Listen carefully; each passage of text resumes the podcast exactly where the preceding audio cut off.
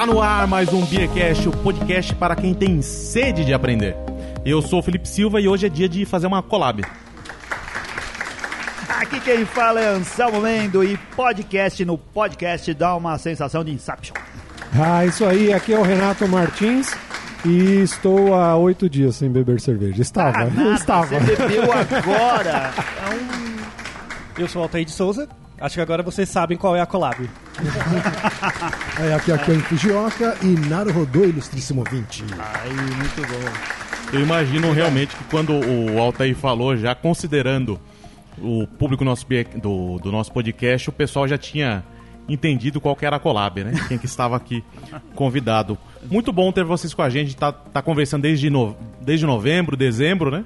E agora, finalmente, é possível fazer esse... E um orgulho aqui pra gente, a gente vai assim ser fã mesmo, porque assim, a gente já trouxe muita gente de podcast pra gravar com a gente, mas foram poucas vezes ao vivo. E a gente fica muito feliz que vocês tenham vindo aqui em São Paulo, no Levedura, né, Felipe? O Bar Levedura recebeu a gente de novo, Rua Padre João Manuel. Isso, você inventou a pauta que eu te mandei, hein? Eu sei, mas Era é pra porque... você falar o... Era, mas eu que eu não tô com a tua pauta aqui, eu tô com o que eu escrevi. Fala o Não, eu número falei que a gente só. escolheu aqui um lugar especial. A gente está aqui no Salão Nobre do Levedura Beer. É, o Salão Nobre destinado exclusivamente ao Beercast. Beer que a gente faz casamento até aqui. Faz casamento Casamento, aqui, né? batizado. batizado. Se precisar, nós A gente estamos tem fazendo. amiga que sobe na mesa. É, assinou o plano de patronato, a gente dá um Chuta jeito. os- É, isso Trazemos o amor de volta em sete dias, daí. né? Isso também. daí, fazemos tudo isso daí. É Não na- tinha como não fazer ao vivo aqui, né, cara? Não. Esse, Ai, esse monte de torneira de cerveja aqui embaixo, cara. Pois é. coisa de bar. Não, mas é, é muito legal. A gente já gravou, mas é difícil gravar com gente do nível de vocês. Olha, ó, coisa de fã. Ah, não. não sei, não Cara, não, vocês são do, do eu, eu pessoal. peço desculpas antecipadas pela decepção. Pois é. São do pessoal graúdo do universo dos podcasts. Quem ouve podcast gosta. Ou se não ouviu tudo que vocês fazem, já ouviu falar de vocês. Todo mundo conhece. E então a gente tá muito orgulhoso desse momento. Muito é nossa. obrigado. É, o prazer é nosso aqui, cara. E a gente trouxe eles hoje para um papo de boteco, né? Que o, Isso. o, o, o Naru, Naru Rodori tem toda aquela questão da, da metodologia científica, né? É. E o Beercast é anarquia completa É nesse anarquia assunto, né? completa. A gente faz aqui um, É um papo caos. de boteco, mas a gente tem a nossa liturgia também. Sim. É como fala o excelentíssimo ministro Marco Aurélio, né? Onde foi parar a liturgia? Ah. Onde? O que, que a gente faz antes de entrar no papo? A gente brinda. A gente brinda. É. Então aqui o, o Altair já vai falar sobre, sobre isso, vai, vai se justificar. É, não vai que que ele participar não do brinde. tá brindando? É, Mas vamos lá, saúde!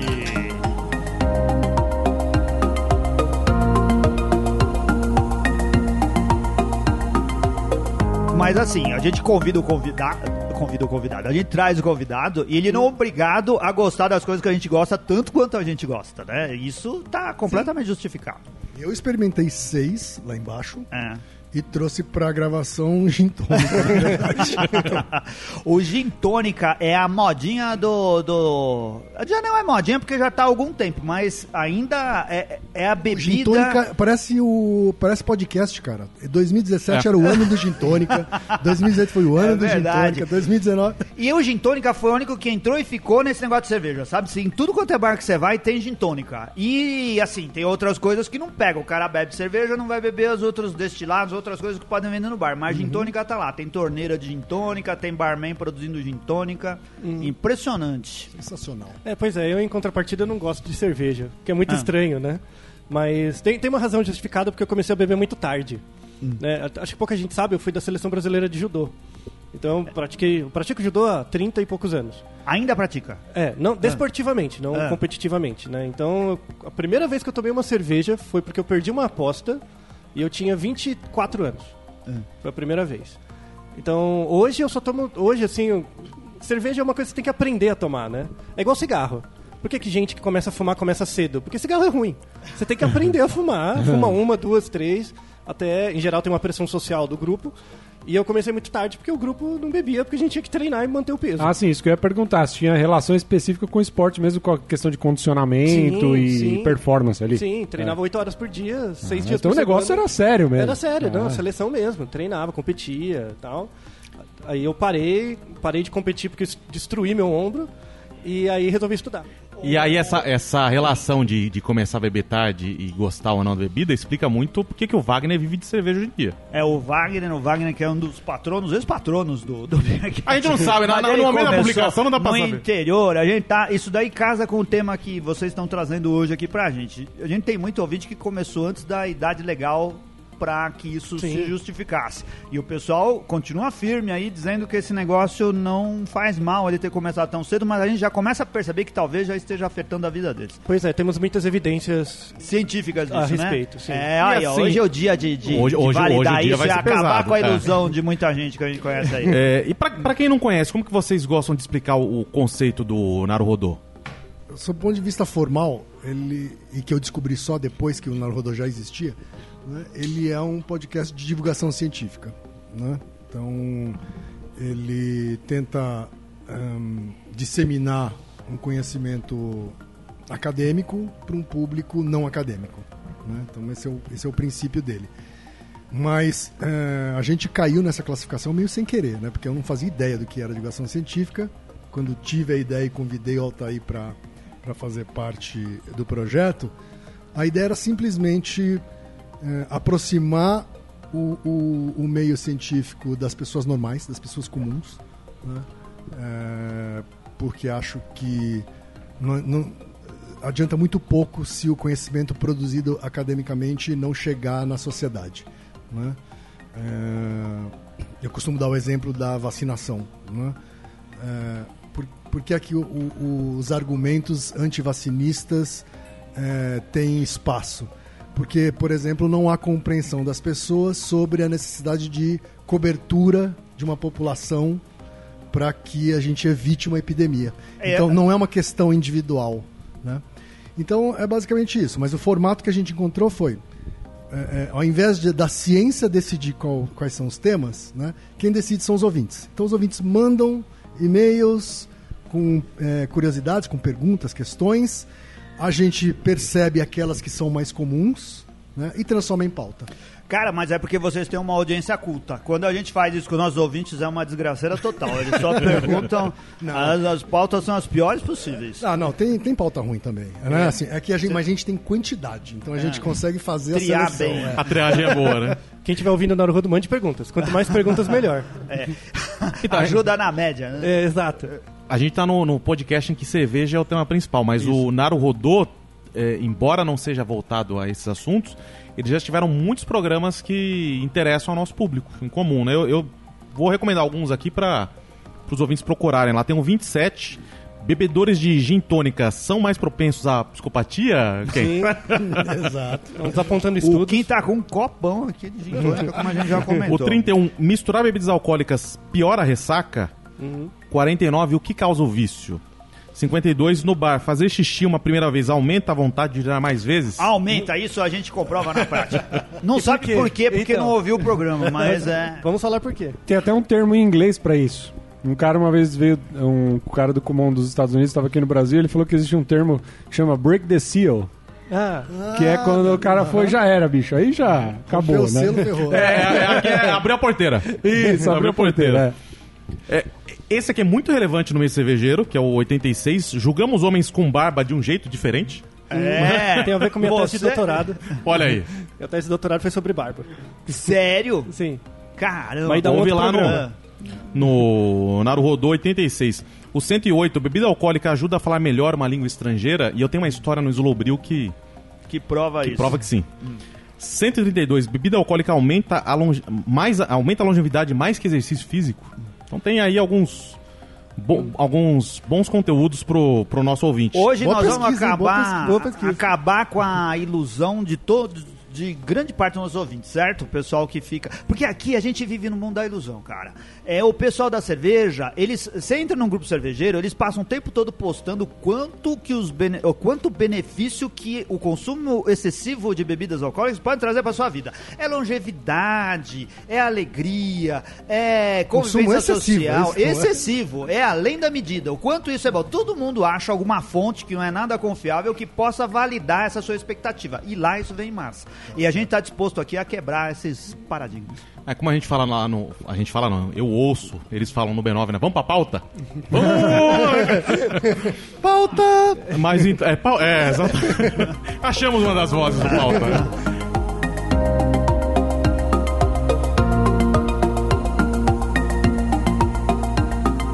Mas então, pessoal, talvez aí já perceberam qual que é o, o tema, né? Pro papo de hoje, a gente trouxe convidados de peso e de fora do, do meio cervejeiro para nos dar até um puxãozinho de orelha com muita informação e, e de uma forma sutil. A gente vai falar de um tema que é muito raro, eu vou dizer, eu nunca ouvi se falar desse assunto no meio da cerveja artesanal de uma forma que não fosse jocosa, que é a dependência alcoólica, o popular alcoolismo. É, quando a gente fala isso, muitas vezes nossos meios, e aí eu vou fazer até um meia-culpa, é sempre no, no tom de brincadeira, né? Sim. Sempre tratando de como é legal e sempre olhando para quem é, não está, para quem consome cervejas que não são artesanais, as massivas, aí a gente vê o, o alcoolismo, mas a gente não vê no nosso meio. E a gente tem aquela que beba melhor, beba sempre, beba, quase todo dia. É, É. beba menos, beba melhor, mas o beba menos, beba melhor é no, no nosso patamar, sabe? O É no beba, seu nível. É, no, no nível que o pessoal já se colocou. Então esse menos não é o menos que deveria. Você bebe Talvez menos em seja. relação à média das pessoas que você convive, que já é exatamente muito, né? assim. Você bebe menos do que a média das pessoas que você gosta de, de criticar. Você É, bebe exato. a média das cinco pessoas que você tem mais contato, né? Não tinha É, um- sim. E aí a ideia que a gente teve para agora, para abordar o assunto da pauta, é fazer mais ou menos o formato do Neural Rodô, né? Que quem conhece sabe que é uma, é uma pergunta. Uma pergunta e a, a- a conversa gira em torno da resposta. Então eu vou começar aqui, vou, vou formular a pergunta e a gente começa com, com o Altair nos, nos guiando nesse assunto. É, Altair, por que precisamos falar de alcoolismo e como lidar com ele? Alcoolismo é um problema baseado na, na ideia do consumo do álcool. Uma, uma coisa que as pessoas esquecem é que tem muitos signos culturais que são ligados a drogas de adição, que geram vício. O álcool é uma delas. O álcool existe ime- imemorialmente. Não sei se vocês sabem a origem da palavra álcool. Álcool é uma palavra que vem do árabe. Né? Na verdade é álcool. Col é uma substância, na verdade escura, que vem da sublimação de uma pedra que os, os egípcios usavam para colorir o olho. Esse col. E al é o, né? Em, em árabe é, o é um, um artigo direto. Então, o col. Aí virou álcool. Né? Então, a, a- o- o- porque essa, essa ideia dessa pedra, você coloca, colocava essa pedra num ambiente muito seco e ela ia meio que decantando a, a superfície dela e virava um pozinho. Sim. E esse pozinho você usava. É um princípio tintura. parecido com a fermentação. Né? Depois desse nome foi usado E, como... e, e da, onde, eh, da onde que virou a relação disso pro álcool mesmo, né? pelo, você- pelo processo. Ah. Então, é, depois que, assim, o- o- os primeiros usos de fermentação e produção de álcool vêm da Índia, quase mais de dois mil anos antes de Cristo. E ali, ali tinha um outro nome, acho que o nome mais antigo que eu lembro é Sari, né, que era um tipo de bebida. Depois, quando isso foi para a Europa e tal, foi usado o nome álcool pela invasão moura. Então, os mouros já tinham produção. É engraçado, porque o álcool nasceu na, na religião islâmica. E hoje eles não bebem, é. né? É o contrário, né? É, os, os números arábicos também acham que vieram dos árabes e não veio também, mas enfim. E aí, quando, quando teve as invasão, a invasão moura ali no- na Península Ibérica, eles trouxeram essa tecnologia e a coisa foi desenrolando. E aí o nome álcool não, não tem uma ligação direta ainda. Tá? Mas já, desde aquela época já se sabia que o álcool gerava dependência. Você já via pelo comportamento das pessoas. Tá? Então, a- as pessoas gostam do álcool principalmente porque elas aprendem a tomar e, na verdade, elas aprendem a, a sentir os efeitos dela. E isso é interessante, da, da- tem até no nosso Naruhodo sobre vício. Que é assim, você começa a tomar álcool, você, e aí vale cerveja, destilado, qualquer coisa. Você começa a tomar álcool, você começa a ter os efeitos. Esses efeitos inicialmente são positivos. Você fica mais desinibido e tudo mais, né? É, só que com o passar do tempo, esse, você deixa de ter uma ligação maior com o benefício do álcool e passa a tomar álcool para evitar a abstinência. Então, muita gente que começa a ficar alcoólatra não bebe álcool para ter sentir prazer com ele, mas para evitar a abstinência do álcool. Tá? Isso acontece com várias drogas. Então, você pega crack, por exemplo, o cara não toma o crack pelo barato. Ele usa o crack para evitar ter a bad trip de não estar usando. E aí entra num ciclo infinito. Tá? Então a- o alcoolismo se estabelece de uma forma muito insidiosa, muito devagar, mas uma vez que ele se estabelece, a, a pessoa não consegue mais se libertar, porque ela, ela, está, ela começa a ficar alcoólatra e depois percebe que está. Então, entre você olhar pra você mesmo, é, eu acho que eu tô passando do ponto, e estar de fato dependente do álcool, é, é um tempo muito grande.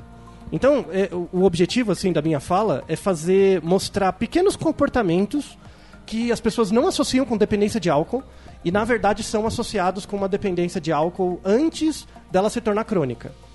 E existe também um incentivo do meio, né? Total, total. É sempre uma interação é, ambiente e organismo. Tá? Então, por exemplo, eu comecei a beber muito tarde. É, como eu sou da Unifesp, né, da, da Escola Paulista de Medicina, tem um departamento que é a psicobiologia, e um dos braços da psicobiologia é abuso de drogas. Então, eu participei, inclusive tem um artigo de 2020 agora que eu publiquei sobre alcoolismo, né, com um grupo de lá. Eu vou apresentar os resultados disso. Mas antes disso, eu vou falar um pouco da epidemiologia do álcool. Tá? Só para vocês terem uma ideia, né? Porque eu acho que vocês são uma população viesada. Então, o, o último levantamento feito pelo CEBRID, né, que é o Centro Brasileiro de Estudos sobre Drogas, o último levantamento foi em 2015. Tá? Esse levantamento foi feito em 107 cidades brasileiras. Tá. E a gente perguntou várias coisas, né? desde dependência, de álcool e tal. Mas só para vocês terem uma ideia, a gente fez uma pergunta que é: Você já experimentou álcool alguma vez na vida? Essa era a pergunta. Tá. tá? E a população ia de 15 a 75 anos. Tá? Quando você faz essa pergunta, é é uma amostra representativa do Brasil, e pergunta: Você já tomou álcool alguma vez na vida? Qual é a prevalência de pessoas que você diz sim? Vocês acham que sim? Imagino que 90. e- Eu vou chutar 95%. 80%. É por aí, né? Acho que mais de 90%. Sim. É bastante. Quanto, né? Anselmo? Na Vai lá, vamos lá. Vamos. Não, é, na verdade eu só Quem, conheço per- quem- quem ganhar vai ganhar um copo de cerveja, vai lá. André De Rose, meu professor de yoga, ele diz que nunca bebeu álcool na vida, que a única vez que ele provou álcool foi num bombom e ele passou muito mal disso, um bombom que Então tinha provou. recheio de chocolate. Provou, mas assim, nunca por livre e espontânea Sim. vontade, né? Ele Mas entraria aí no... Ah, então, se eu só conheço um, eu imaginei também que esse número seja bem alto, Então, a, a, a a, porcentagem. a prevalência, ainda vou pegar o, o limite superior do intervalo de confiança, que é a prevalência mais rígida, tá? Da, oi- da 81%.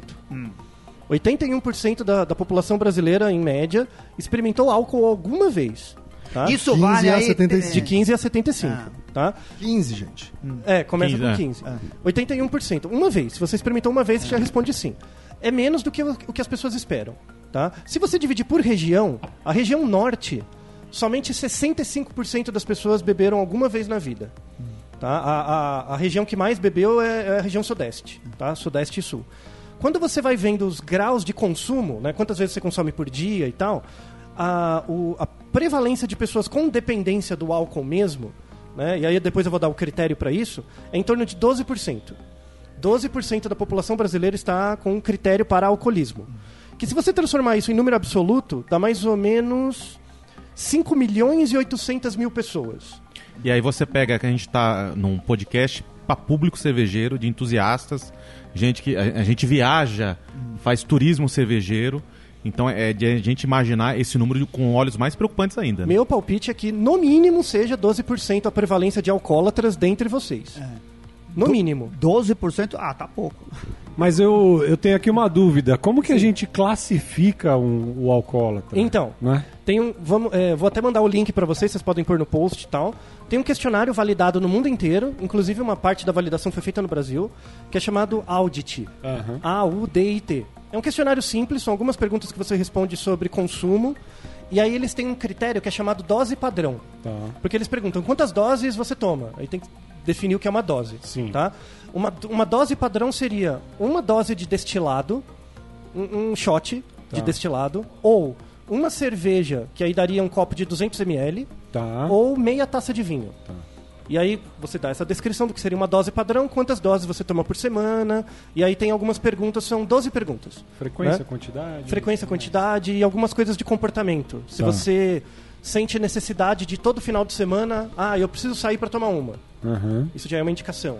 Né? Você fica, por exemplo, durante a semana pensando quando vai ser o momento de você poder tomar uma, Sim. sabe? Você já deixou de, de fazer algum compromisso para ter esse compromisso de tomar alguma coisa.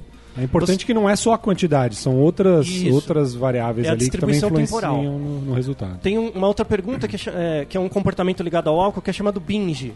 O binge é, assim, você não bebe nada.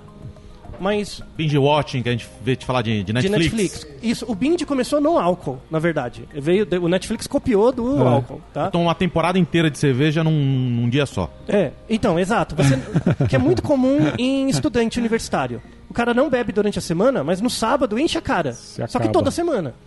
E aí também isso é relacionado com adicção. É quase como o esportista de final de semana. Isso. É, fazer esporte, você beber só de vez em quando não é tão ruim quanto você beber tudo uma vez, mas faz- é como correr também, né? Você deixar pra jogar futebol só no sábado é um problema. Aumenta muito a chance de lesão. É. Mas o pior é um jovem que. Olha lá, Higino, jovem? Um jovem que bebe binge, né? Que faz o binge de álcool no fim de semana e usa isso como argumento para dizer que ele não é alcoólatra porque ele Ah. não bebe todos os dias. Sim. Isso, você tem que ver a, repercussão isso- disso durante a semana. Se existe um pensamento recorrente de, ah, esse é o meu final de semana, muita gente justifica assim, tipo, ah, eu preciso de um momento pra mim. E é verdade, todo mundo precisa de um momento pra si mesmo. Mas tem que ser esse momento em que eu vou num lugar e fico bebendo. Ah. Conforme vai passando o tempo, a pessoa desconecta isso do lugar e fica só na bebida. Então, meu momento é o momento que eu tô ali com a minha pinguinha. O post do sextou é o post do copo de cerveja. É, isso.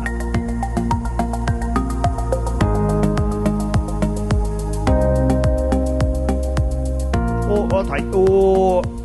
Eu acho que você vai chegar nisso em algum momento. Aham. Tem assim, o quanto que isso é uma questão social ou o quanto que isso já está impregnado no nosso código genético. Porque o, o- a população humana consome álcool há muitas Milênios, gerações. milênios. Né? Isso daí eh, tem um- uma certa parte da população que já carrega o gene do interesse por álcool. Sim, né? sim. E a gente percebe isso hoje ev- evidentemente, né? Eu Sim. gosto de álcool e acho que eu sou meio obrigado geneticamente a gostar de álcool, mas o meu irmão, por exemplo, bebe muito menos, né? Ele não, não se interessa por álcool como eu me interesso. E eu percebo isso em grupos, grupos familiares ou grupos de amigos. O quanto que, às vezes, dentro de uma família, um parece ter muito interesse e outro não. Isso é algo que já tá lá eh, codificado, No- dizendo no assim, caramba, você não vai conseguir fugir dessa, Então, desse ah, fim.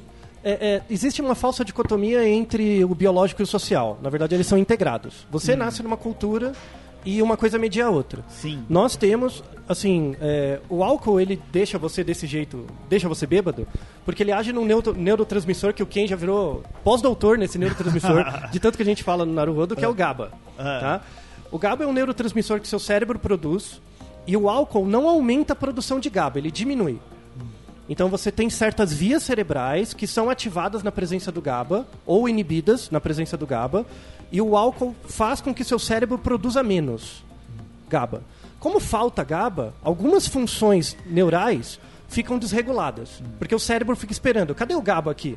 E o álcool corta a produção do GABA, tá? Por o que que- GABA, só, é, ele está relacionado também a alguns medicamentos e a Sim. para depressão, Sim. ah, faz regulação exatamente nesse Sim, sentido é também para anti, menos para Ah. depressão, é mais anticonvulsivante, por exemplo, Ah. usa muito GABA, remédio para Parkinson, por exemplo, ou, ou para tremor, é, é, inibe GABA também e tal. É, mas, mas assim, quais são os efeitos do GABA comportamentais? Então você toma álcool. Primeira coisa que você te- sente é ficar alegrinho. O que, que é esse ficar alegrinho ou desinibido? Você tem vias de GABA no seu córtex pré-frontal, que é a parte da frente da sua cabeça, que é uma área ligada com percepção de risco e julgamento. Como está faltando GABA, você percebe as coisas, você percebe menos o risco. Logo você fica mais desinibido, logo você fica mais corajoso. Tá? Não é porque você tem coragem, é porque você te perde o filtro. Tem até uma expressão na psicologia que a gente fala que o superego ele é solúvel em álcool. né? Porque é exatamente isso. Outra coisa também é que o álcool inibe uma área que são os gânglios da base, que tem um feixe nervoso que desce pelo seu pescoço e vai até o seu diafragma. Por isso que bêbado soluça. Então vem da inibição só. do GABA de uma área. Então isso é uma dica importante. Às vezes você está tomando uma cerveja, de repente você começa a soluçar. Só que você não está tendo o, o- a percepção de que você está bêbado, mas você já está. Se você começa a soluçar, já está fazendo efeito. Eu costumo dizer que o, o, o- o diagnóstico do estado de embriaguez é quando a pessoa fala assim, não, eu tô bom. Sim, sim. Então então não tá. É, se você falar- precisa, se você precisa É. informar pra alguém É. que você está bom, você já não está. Isso, É. isso é uma boa dica. Outra é, É. o soluço. Então você começa a soluçar, você não tá percebendo que você tá inebriado, mas depois você vai ficar. Quer fazer um experimento? Esse é o bom da ciência. Não acredita em mim, testa. Isso. Tipo, bebe um pouco e você vai ver que você começa a soluçar. Quando você começar a soluçar, para de beber. Você vai começar a sentir o efeito da embriaguez depois, sem precisar beber mais. Aí o que, que a pessoa faz? Continua bebendo. Então o efeito vai sendo prolongado. Tá? Muita gente faz o quê? Toma energético. Quando você toma energético, na verdade você deixa o seu cérebro mais resiliente para tomar mais álcool. Você fica mais bêbado, aumenta a adicção. Por isso que nos Estados Unidos é proibido, você vai preso, se você vender na mesma balada á- álcool e energético. Whisky energético. Whisky energético. É proibido. Porque aumenta a adicção muito rápido. Já no Brasil não existe balada sem. sem Não, é o combo, já você né? você Fa- vê na, Faz na- parte do pacote. No, no Instagram já aparece lá no conteúdo Ah. patrocinado, no Story já aparece isso aí, ó. É, Tal tanto balada que- tem um combo. Tanto que no Brasil você você teve o fenômeno do energético em PET de 2 litros, né? Que é uma É. coisa brasileira. Então, Sim. Porque É. essa mistura é bombástica, então é proibida em vários lugares do mundo. Hum. Que no Brasil não há uma proibição por lei. Então, para baratear essa, esse combo, criaram até uma embalagem que só tem aqui. E aí tem aquela, aquela máxima litrão. que é o, o brasileiro não tem limites. Não, é, é E, verdade. e, na verdade o uísque também não tem uísque em garrafinha igual tem o, o energético em latinha. Isso. Então, pô, faz É. Aquela garrafinha- equivalente. É. Pequenininha que você coloca no, sa- no saco de papel, né? Do, do Isso. filme americano. Tem que ser né? tudo equivalente, né? Então já é resolveu o problema, litrão, né? O corote é do tamanho de uma granada. Pois é. mais até. Você joga em alguém, É. bebe e joga em alguém, né? Inclusive tem um trabalho, é, mérito nacional, foi um trabalho feito no Brasil, na Unifesp, que especificamente quando você mistura energético com whisky, especificamente whisky, é, isso gera um composto, a taurina mistura com o componente do álcool do whisky, gera um composto volátil que entra pelo seu cérebro e, e lesa uma área cerebral chamada amígdala. E a amígdala é, é responsável pelo seu controle de emoções. Tá? Foi feito um estudo nos- que a gente começou no Brasil, nessas baladas de sertanejo, que o povo adora essas merda, e depois foi replicado nos Estados Unidos, né? é, em que a gente pegou, principalmente aluno de graduação, de faculdade do interior, todo final de semana fica bebendo em balada sertaneja. Sim. E bebe é, whisky com energético. Né? A gente acompanhou os caras durante cinco anos, desde o primeiro ano até o último.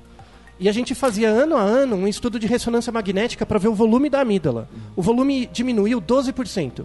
E Olha. aumentou comportamentalmente o grau de agressividade dessas pessoas. O legal da ciência é que é isso, né? Eles não chegam pro pessoal e falam assim, para de fazer isso que isso vai te fazer mal. Não, fala, vem aqui pro meu grupo de estudo. Deu ruim! porque eu quis- Não, é- tá vendo? Olha, É. deu ruim. Assim, bebe, você quer beber uísque? Bebe. Quer beber energético? Bebe. Só não mistura. É, Não eu vi mistura. outro dia, eu li uma reportagem outro dia com um grupo de jovens que saía pra balada. Eu, eu, eu, eu não lembro exatamente qual é a combinação, mas é bem provável que tenha energético e destilados nesse meio e outras coisas também. E como elas se recuperavam, eram mulheres, como elas se recuperavam no domingo de manhã e passavam bem. Elas tomavam Rivotril. E aí diziam que isso era a melhor coisa pra ressaca. Eu falo, olha só que coisa sensacional, né? Essa combinação que você fez no final de semana inteiro, Você né? vê que o boleto vai vir, né? Pois é, cara. Logo o Rivotril, né? Que é, É. tipo um. É um, é um antidepressivo né, de uma classe muito antiga, né? Sim. Nossa, de re- recaptador. E, nossa, vai lesar. É, é segredo pra dar errado. É, tipo, o cara tá treinando pra dar errado, sabe? Que o Rivotril também, também vicia, né? Dizer, Também então vicia. Você tá É. tratando um vício com outro. Você tá trocando um por outro. Mas Trocando, não, somando. É, respondendo a sua pergunta do, do, do gene, né? Já, já tem mapeado os genes relacionados com o alcoolismo. Então você já tem, por exemplo, como fazer um teste genético e saber se a pessoa tem um gene que predispõe ela ao alcoolismo, mesmo, mesmo bebendo pouco. Né? A, a, a vontade de beber aparece rápido. Isso é transmitido familiarmente. Tá? E a gente fez um trabalho também na Unifesp, que é um, um paper que vai sair esse ano, em que a gente pegou. Isso, esse, esse trabalho eu achei sensacional. Assim, a Malu Formigoni e a Isabel Quadros, parabéns, viu? Se vocês ouvirem esse episódio, parabéns. É, em que eles pegaram um grupo de pessoas, pegaram metade dessas pessoas não tinham o gene alterado para adicção de álcool e a outra metade tinha. Tá? E eles acompanharam os filhos dessas pessoas. Os filhos. Tá? E eles verificaram quando o filho começava a beber. Então, se eu, se eu tenho o gene para alcoolismo e eu começo a beber, por exemplo, com 16 anos, a probabilidade de eu ter alcoolismo aumenta oito vezes. É oito vezes acima da população normal. Tá? Se eu tenho o gene alterado e eu começo a beber depois dos 25 anos, a probabilidade tende a zero. Ou seja, Olha. você tem um efeito cultural social que media a relação genética. Por quê? Porque o nosso cérebro matura até os 25 anos.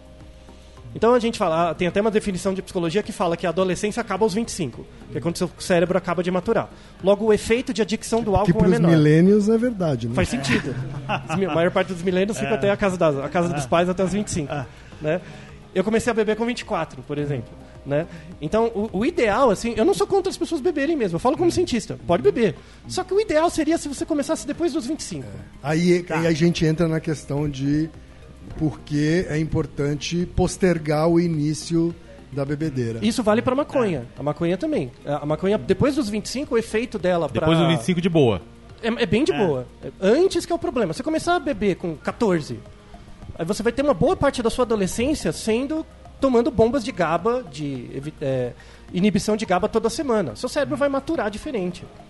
E aí começa o problema de ordem cultural, né? Porque é, classicamente o momento, a, a- a fase da vida para ter o maior, os maiores porres né, na fase da universidade, né, no, É. no- no- no curso superior. Né? É, às vezes na- no próprio colegial, mas acho que a, A faculdade formatura, como que é a cidade que vai todo mundo na Bahia lá pra Porto fazer a Seguro. formatura? Porto Seguro. Porto é Seguro. Os porra de Porto Seguro. Isso. Então, tem a formatura do segundo grau, né? Que É. coincide um pouco também para algumas pessoas com a, com a maioridade. E, e aí existe esse, esse símbolo, né? De, de adultez, né? O rito de passagem. Agora o rito de passagem, o rito de passagem pro, pra bebedeira, pro porre, né? É, e até de aceitação no grupo. né? Sim, Quer dizer, é né? a pessoa que não enche a cara no, no- na formatura ou na vida universitária, ele não é feliz. Né? É uma pessoa que não é feliz. O grande segredo, então, disso é não passar no Enem. Não vai fazer prova, cara. Porque se você não entrar na universidade, você vai estar livre provavelmente desses problemas sociais e. É, e- a gente não e tinha pensado nisso, hein, Anselmo? Olha aí, ó. Olha É, só. tá vendo? O governo podia ajudar. Vamos acabar. Ele está ajudando, né? é tá que- ajudando, acabando É com a que, ciência. cultu- verdade. é que culturalmente isso vem, an vem depois, porque antes tem os tios, Sim, tem o pai, infância. tem o avô, todo Sim, mundo dando sim. aquela cervejinha quando você fez 16, 17 É, anos ali exato, e tal. é. É. um negócio que a gente sempre falou no Beercast, né? Aquele negócio de beber espuminha, de não sei o quê. Ou Isso. seja, isso ainda tem, tem, tem um passo antes ali, que também tem esse eu componente, imagino que pode é. ser perigoso E aí- e aí tanto quem- quanto, né? Claro. Quem faz isso só tá pensando no. Ah, se ele ficar meio grogzinho agora, não tem problema, tá em casa. Não, mas isso é só pros meninos. É. É, aquele medo, Muito esse, importante esse isso. menino vai. Não, mas vai assim, é só problema. aqui, é só tá em casa, tá entre família. E, e a preocupação é só essa. Agora a gente já viu com, com o Altair falando da questão da, de retardar o início, que existe sim um, um prejuízo. é, não, não vai ficar só em casa, isso aí vai levar pra vida. Existe um prejuízo cognitivo, não só da questão do vício. Você, você perde um pouco de controle inibitório, então você fica um pouco mais impulsivo. Que o fato do. Que quem toma a espuminha da cerveja em geral são os meninos. E homem já é meio retardado mesmo, né? É. Já tem testosterona tudo Ah. mais. Controle inibitório fica reduzido. Né? É bem aquela história que todo, todo mundo tem um parente, pai, mãe, tio, que já passou por isso. Ouve da tia, da mãe, enfim. Meu marido é muito bom, só quando ele bebe, ele fica bravo e me bate. né? É claramente o efeito de falta de controle inibitório por início precoce de bebedeira. É simples assim. Tá? Então a gente já tem evidências. Não é uma coisa que eu quero que você ponha em discussão. Isso É. já existe um mecanismo descrito. Você não pode começar a beber muito cedo. Tá? O ideal seria depois dos 25. De- depois dos 25 o risco é zero. Beleza, ótimo. Tá? Se você começar com 18, já melhora bastante. Antes dos 18 é ruim. Você falou não pode começar a beber muito cedo, eu já imaginei. Pô, será que umas 10 da manhã já tá bom? né? Eu já tava aqui. 8 da manhã não, né? É muito grave. A única coisa positiva que eu vi nisso, ô, Felipe, é a gente podia ainda tá em tempo de largar o álcool e passar pra maconha, porque eu acho que a gente pode ter É, vantagem é. nisso daí. A maconha dá outros problemas também, quando você começa muito cedo, tá? Então, é não, pra outro- mim não tá é. cedo, isso que eu tô querendo É, dizer. então, pra nós não tá cedo, pra nós já tá bom. Eu não sou contra as pessoas usarem droga, maconha, álcool. não- eu não sou nem um pouco contra. A questão é conheça o risco, sabe? Só isso.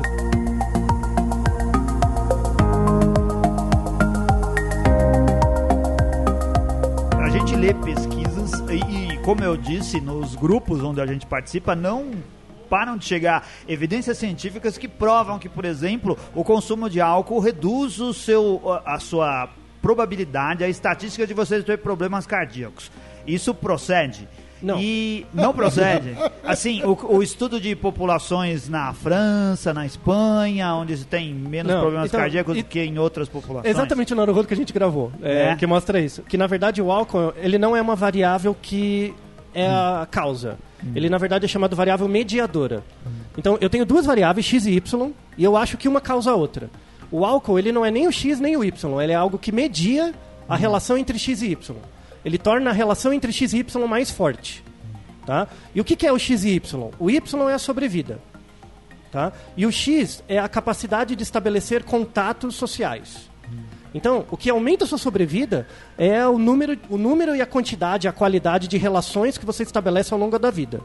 Geralmente, culturalmente, as relações são mediadas pelo álcool. Se eu tirar o álcool e as pessoas. Aquela besteira que as pessoas falam, nunca fiz amigos bebendo leite. Ah. é- é- o problema não era o leite. Ah. O problema é fazer amigos. Ah. Entendeu? Se você tiver amigos de uma forma produtiva, o álcool, Quem na verdade, é um mais- facilitador. Quem tem mais relações sociais vive mais. Sim. É. Tem um Isso- estudo de 80 anos, É. um segmento de 80 anos de Harvard mostrando isso.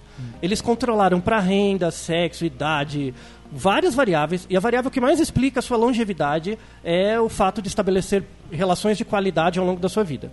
O álcool é uma variável mediadora. Se a gente mudar os condicionantes sociais, onde o álcool não deixa, deixa de ser uma variável indispensável para ter contato, aí Ah, mas, por exemplo, relação. Agora, a o excesso- população francesa, que está dentro das estatísticas de Uhum. grande consumo de, de gordura animal e baixos ah, incidência de problemas cardíacos e circulatórios, de um modo geral, Uhum. eles não são, assim, ah, historicamente ah, lembrados pelo convívio social ou ser Imagina, você tá familiar. tudo junto lá fazendo protesto. É. É menos do que populações latinas, por exemplo. É Vamos que aí, dizer aí assim. a, O gente que eu- tem que, a gente tem que definir o que é contato social. Ah. Tá? Contato social não é festa, não é ficar saindo fazendo festa, não é bunda lelê, não é nada disso. É, a, capaci é a, a possibilidade de você trocar ideia de verdade com alguém. Ah. Isso, quem estiver ouvindo a gente, eu tenho certeza que você deve ter uma puta dificuldade de ter um brother, ou uma mina, ou um esposa, ou uma namorada, enfim. Alguém. Eu, eu, eu, eu até aposto um dinheiro nisso, que muitos de vocês estão ouvindo a gente, vocês não devem ter uma pessoa com quem você consiga trocar ideia.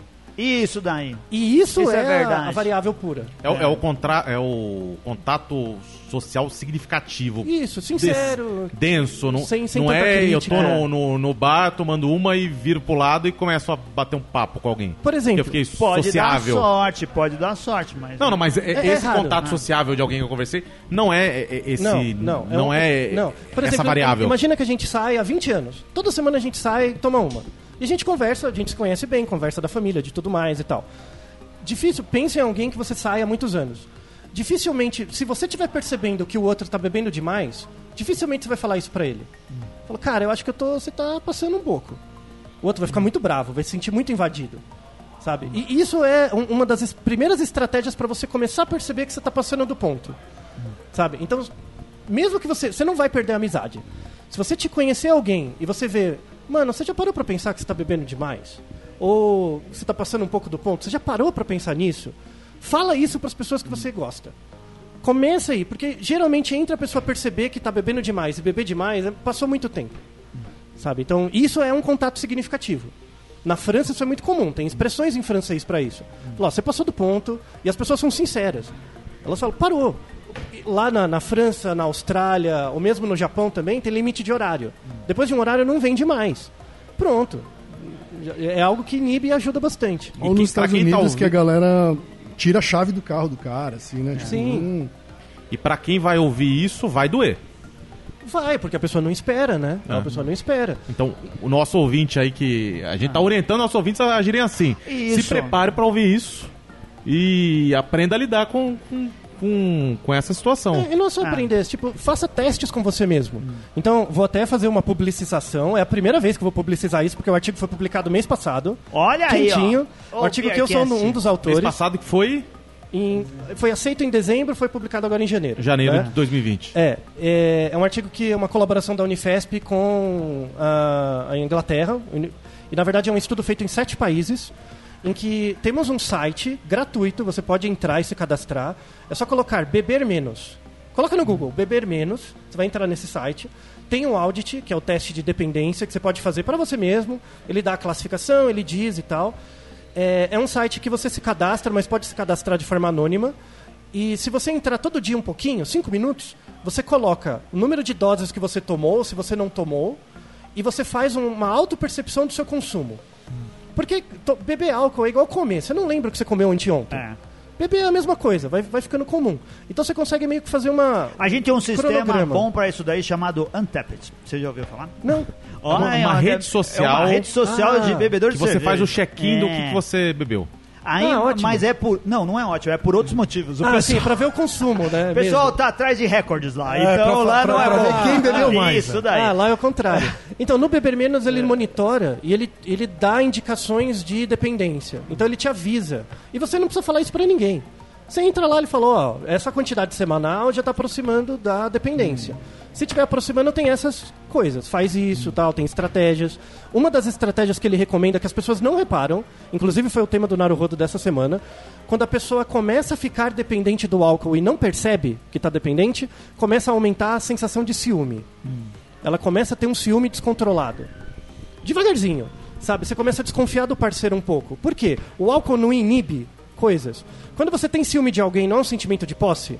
Em geral, quando você tem um sentimento de posse por alguém, seu cérebro fala, ah, não, não é nada disso. E aí você atenua. Esse é o tema do último Naruhodo, né? Isso. Como o álcool Tá tira no esse rodo o efeito, número, porque por causa da, da data da publicação. 216, eu acho. 216. E isso especificamente da cerveja, do álcool ou não? Por Álcool exemplo, outras coisas, tabaco, esse tipo de coisa também? Não, É por causa do GABA. É o efeito do álcool no GABA. Ah, Entendi, entendi. Então, como, ele, como você está acostumado a tomar álcool sempre e você tem o seu GABA inibido, o seu autocontrole é inibido. Então você para de falar para você mesmo: não, não tem nenhuma razão para essa pessoa estar me traindo.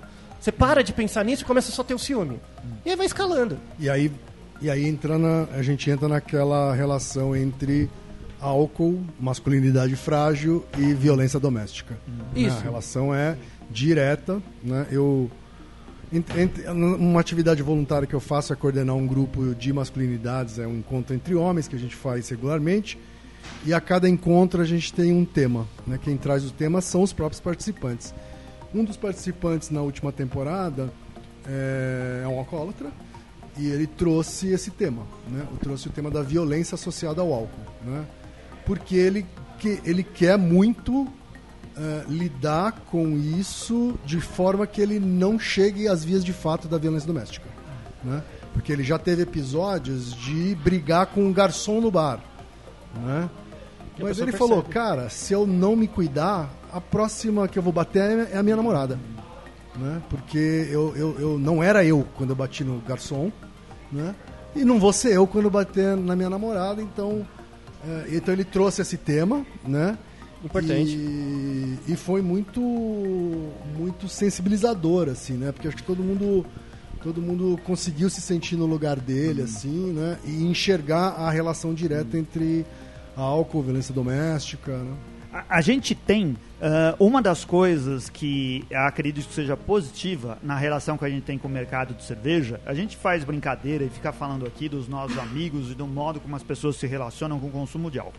Ah, a, a grande parte dos nossos ouvintes né, são só consumidores. Eles estão envolvidos dessa forma. A gente, de alguma forma, se relaciona com o mercado. O mercado é os profissionais estão envolvidos nisso, tanto o pessoal da indústria como o- as outras cadeias que estão dentro disso. Pessoal de Comércio. publicidade, pessoal de comunicação, pessoal de administração, de vendas, de negócios. Isso gera uma segunda comunidade, né? Aquela de que, que fica o, um, um- um nível acima no sentido de, de juntar quem trabalha na área.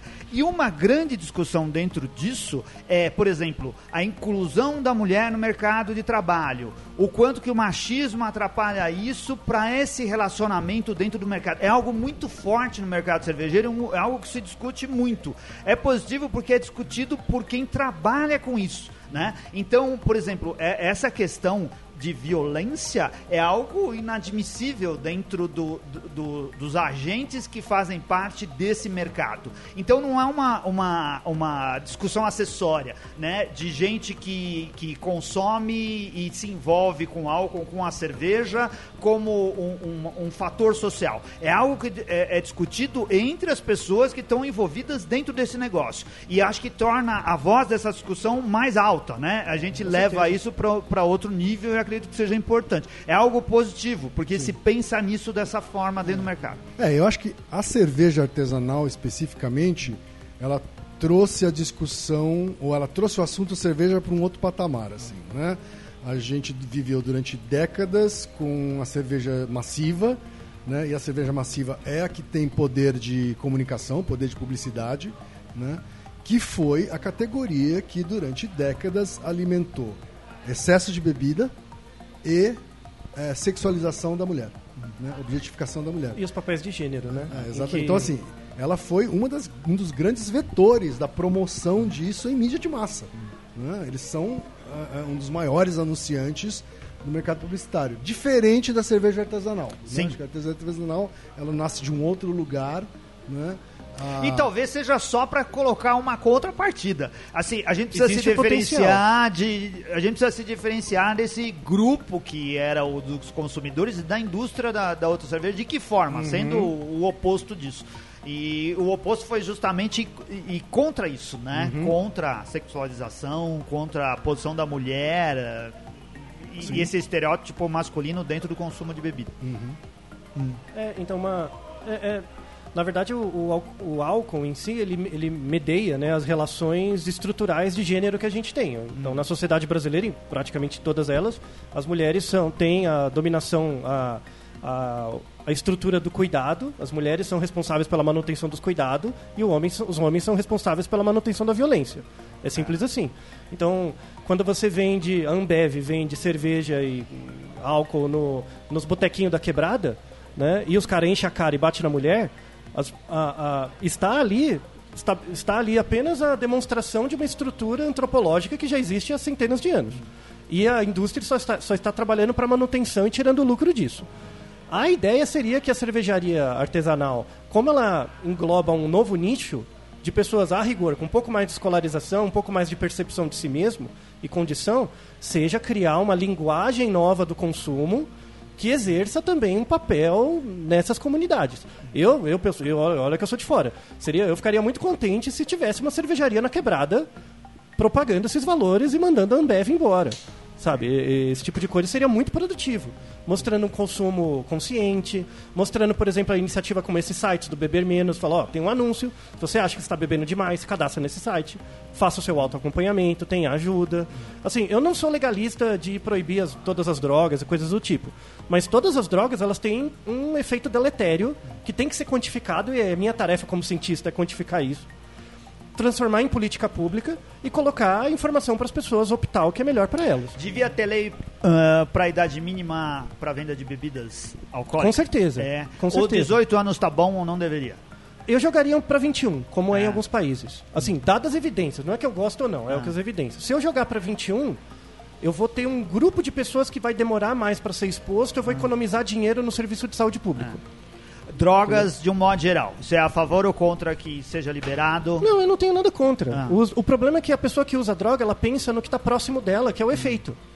Ela não, não pensa o que está distante, que são os malefícios, o, a bad trip. A liberação enfim. da maconha ia ser boa para a sociedade?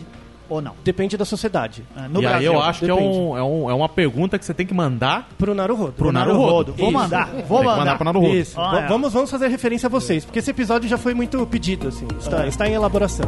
Legal.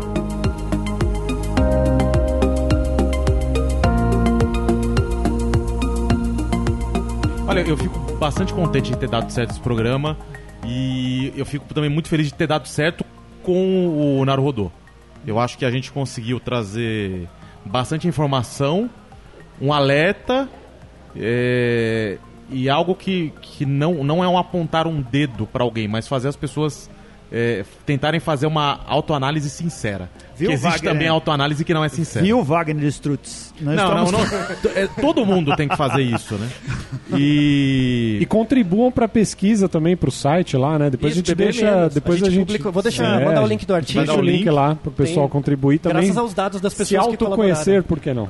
Sim, beber menos. Eu tinha colocado na pauta aqui e falei assim: ah, aqui eu vou abrir a oportunidade pra eles falarem assim: ah, por que, que o nosso ouvinte tem que ir lá ouvir o Naruhodô? Mas eu acho que não precisa. Não precisa. Não precisa falar. Ficou autoexplicativo. Ficou autoexplicativo. É, eu tava conversando com o Altair agora há pouco, porque eu conheci ele em dezembro de 2017, uma festa de patronos do, do Braincast, lá do, do B9. O contrário do Altair, o, o Felipe quase pendurou no pescoço, tá dando um beijo no pescoço do, do, do Altair. Ele é muito fã, cara. Esse Não, é um absurdo. É. E aí eu, eu tinha, eu falei pra ele, eu fiz duas perguntas aquele dia. E aí uma, assim, eu, eu falei, eu tenho um déficit de atenção, então eu procrastino tudo. E aí já teve até o Naru Rodou sobre isso. E aí eu não, não vou mandar um e-mail, então eu vou fazer, a, eu po- posso fazer a pergunta aqui? Pode. Aceito. A pergunta que eu tinha te feito era se existe o gene da fé. E tem algumas matérias na Super Interessante, na Ah, é só. Globo Ciência. É uma pergunta que Galileu. deve dar pra Galileu. responder em duas palavras isso daí. Não, mas tem pesquisas científicas que falam Sim. isso. Só que a- o que a gente vê muito no Narodô é assim, como as revistas de cu- eu gosto de chamar de revista de curiosidade científica, não de divulgação. Como a revista de curiosidade científica, ela é- o, o jornalista lê lá um estudo, como que ele propaga isso? A gente vê muito isso no Narodô, né? Eles falam assim, olha, é, uma pesquisa ela, ela chegou a essa conclusão. É a origem do Aí o- clickbait. O, o, o Altair vai lá, lê o estudo e fala assim: o estudo não diz isso. Né? Vocês vão ver muitas perguntas ali. A maioria das perguntas do Naruhodô são com base em alguém mandou um artigo de alguma revista pergunta, falando. né? né? Faz Então, sua pergunta de novo. é, existe o gene da fé? Não. Mas é, era uma ideia para responder no Naruhodo. Agora manda um e-mail, Felipe. Que aí a gente um faz a, a resposta longa. A gente dá a resposta longa. Eu deixei separado só para encaminhar o. Não, você me deu essa resposta no dia. Você falou, mas me manda um e-mail. Sim, não, não, não. Tá bom, eu dou só um, um minutinho, vai. Não existe porque você tem que definir o que é, que é fé, né? Então, fé é a crença a despeito de evidência. Tá? Isso, na verdade, esse, esse comportamento de crença a despeito da evidência, ele não é relacionado a genes, mas ele é relacionado, ele é um que é chamado de é, esquema mental. Ele é um resultado do seu processo de desenvolvimento do cérebro.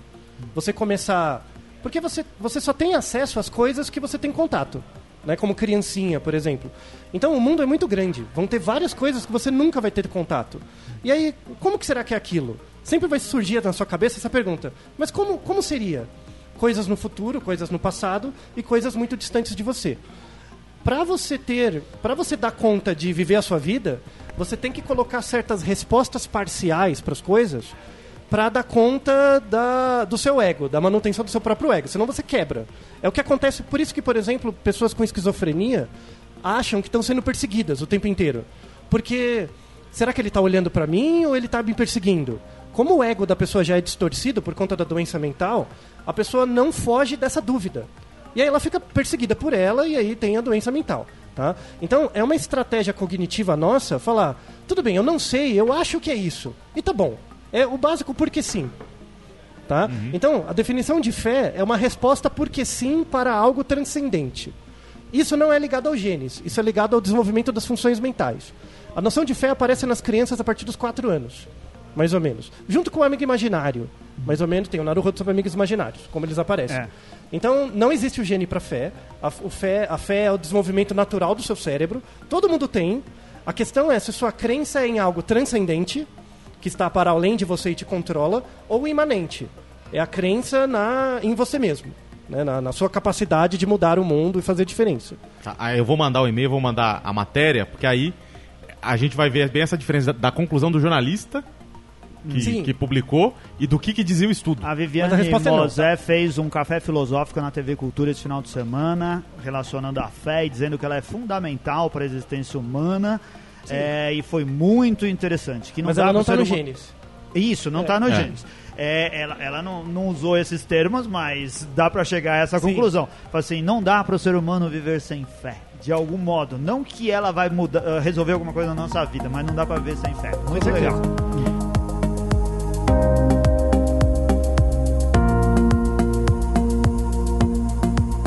E aí, redes sociais para ouvir o Naruhodô, como é que o, o nosso Bom, ouvinte faz? O mais, o mais fácil é ir pro Spotify, digitar Naruhodô, N-A-R-U-H-O-D-O.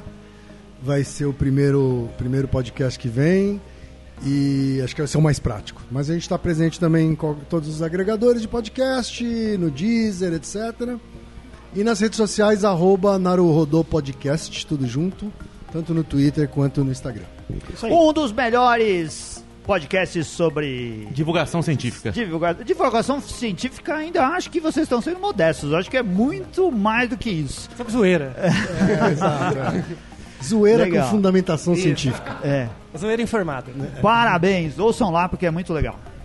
E é isso, Anselmo? É isso daí. Obrigado. Muito obrigado aos patronos. Muito patronos, o- o obrigado programa hoje foi ao um pouco pessoal mais- que faz o programa existir. É. O programa hoje foi um pouquinho mais longo, então É. a gente não vai fazer leitura Cara, de de todos, mas nós agradecemos pautas. tudo. E vamos agradecer hoje, principalmente o nome, em nome A de um. próxima vez um. você marca num lugar onde eles se sintam à vontade. A gente pode. O que, que vocês gostam? De comer chocolate, tomar café? A gente, a, gente... ficou super à vontade. Sim, sim. A gente ficou super à vontade. Essas batatas Tyrell É, muito são boa. as melhores do mundo. É isso daí. E quando tiver outra oportunidade, por favor, nos convide de novo, porque tem muita coisa que a gente podia falar que ia agregar muito ao, ao interesse dos nossos ouvintes. Com certeza. O Beercast vai virar o podcast de divulgação científica também. É, isso daí. É isso aí, um abraço. Vemos vocês na semana que vem. Valeu! Abraço, valeu, tchau, pessoal! Valeu! Tchau.